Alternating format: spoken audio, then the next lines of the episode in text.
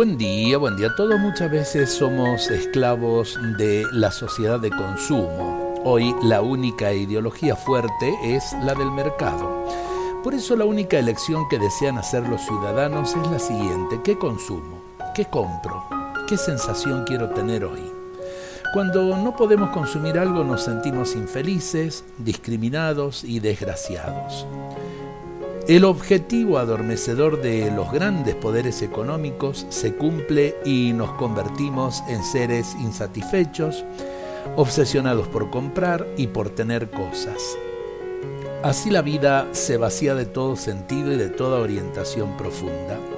Solo comprando sentimos que somos alguien. Ese vacío existencial termina volviéndonos incapaces de ponernos límites, lo cual nos vuelve competidores crueles e indiferentes ante los problemas ajenos. Queremos resolver nuestros problemas y necesidades aunque otros tengan que seguir sufriendo. Por eso tenemos que convencernos de que sin valores no hay futuro.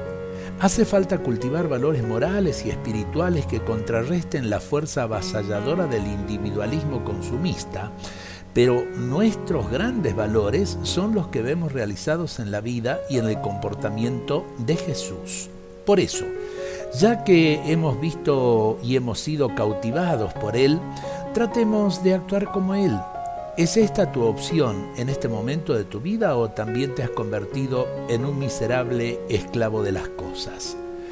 Eh, la marca, lo último que salió en tecnología y demás es como que nos terminan eh, obnubilando. ¿Vivimos para eso o usamos eso simplemente para que nuestra vida sea mejor? Creo que vale la pena distinguirlo. Dios nos bendiga a todos en este día.